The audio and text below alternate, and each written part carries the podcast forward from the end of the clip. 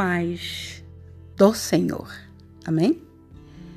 Talvez você se identifique com essa história. Houve um momento da minha história que eu senti o peso da culpa dentro de mim. Por inúmeras vezes, eu entrava no meu quarto, trancava a porta e chorava, chorava, feito criança quando está desesperado por comida. Sabe, mas a minha fome, o meu choro desesperador, era por cura.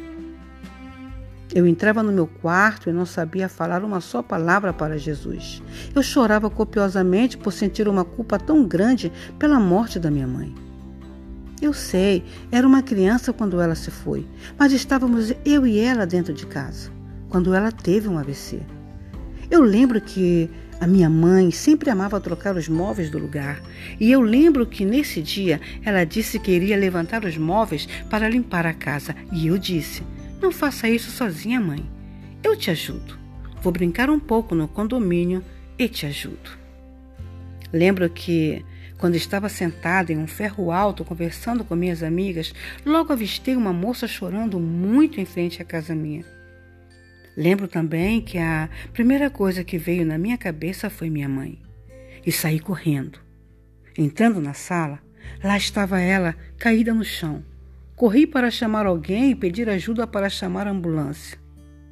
Ali foi a última vez que vi minha mãe. E eu lembro das últimas palavras que eu ouvi dizer sentada na cadeira. Eu te amo, filha.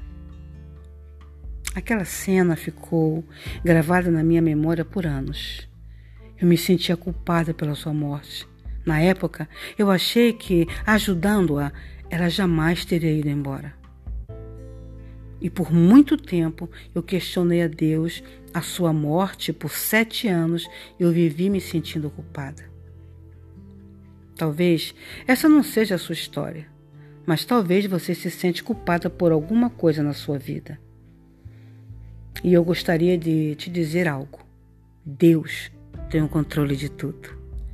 Ele é o dono da vida e da morte. É Ele que dá e Ele também que tira. Eu sei a sua dor. Por muito tempo lembro que quando eu entrava no quarto, eu me beliscava, me arranhava com as unhas. Já puxei meus cabelos tão forte que preferia sentir a dor física do que a dor emocional. E sim, já me cortei com estilete uma vez e escondi de todo mundo. Afinal de contas, a gente cresce com medo dos julgamentos. Mas, ei, Jesus não julga você. Ele sabe o que você fez e faz, ele sabe suas motivações, suas maiores dores, e eu quero te dizer que, mesmo na sua maior dor, ele quer te usar para curar pessoas. Essa dor que você pensou que te mataria pode ser a resposta que alguém precise. Uma coisa tenho aprendido: nunca poderemos ajudar alguém sem ter passado pelo que o outro passou, pois jamais conseguiríamos entender o tamanho da sua dor. Então, até no meu ou no seu maior sofrimento, existe um propósito maior. Não se envergonhe dos seus fracassos, mas aprenda a tirar ensinamento deles. Talvez você esteja passando agora mesmo por um sofrimento muito grande e talvez pergunte como posso ajudar a curar alguém se eu mesma estou ferida. Pela graça de Deus, você pode. Pois não é sobre nós, e sim sobre Jesus. Lembra que enquanto Jesus morria, sofria, era apedrejado, ele também deu a vida por nós.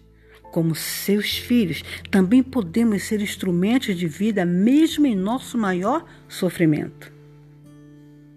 Entender o propósito no caminho é difícil, mas quando entendemos que tudo é sobre ele, a caminhada se torna mais leve. Acredite, em algum lugar existe alguém precisando de você. Luana Almeida Ramos. E digo eu que Luana Almeida Ramos eu conheço. E essa é parte da sua história. Fiquemos todos na paz do Senhor. e aonde você puser as plantas dos teus pés, decida você ser uma bênção. Amém?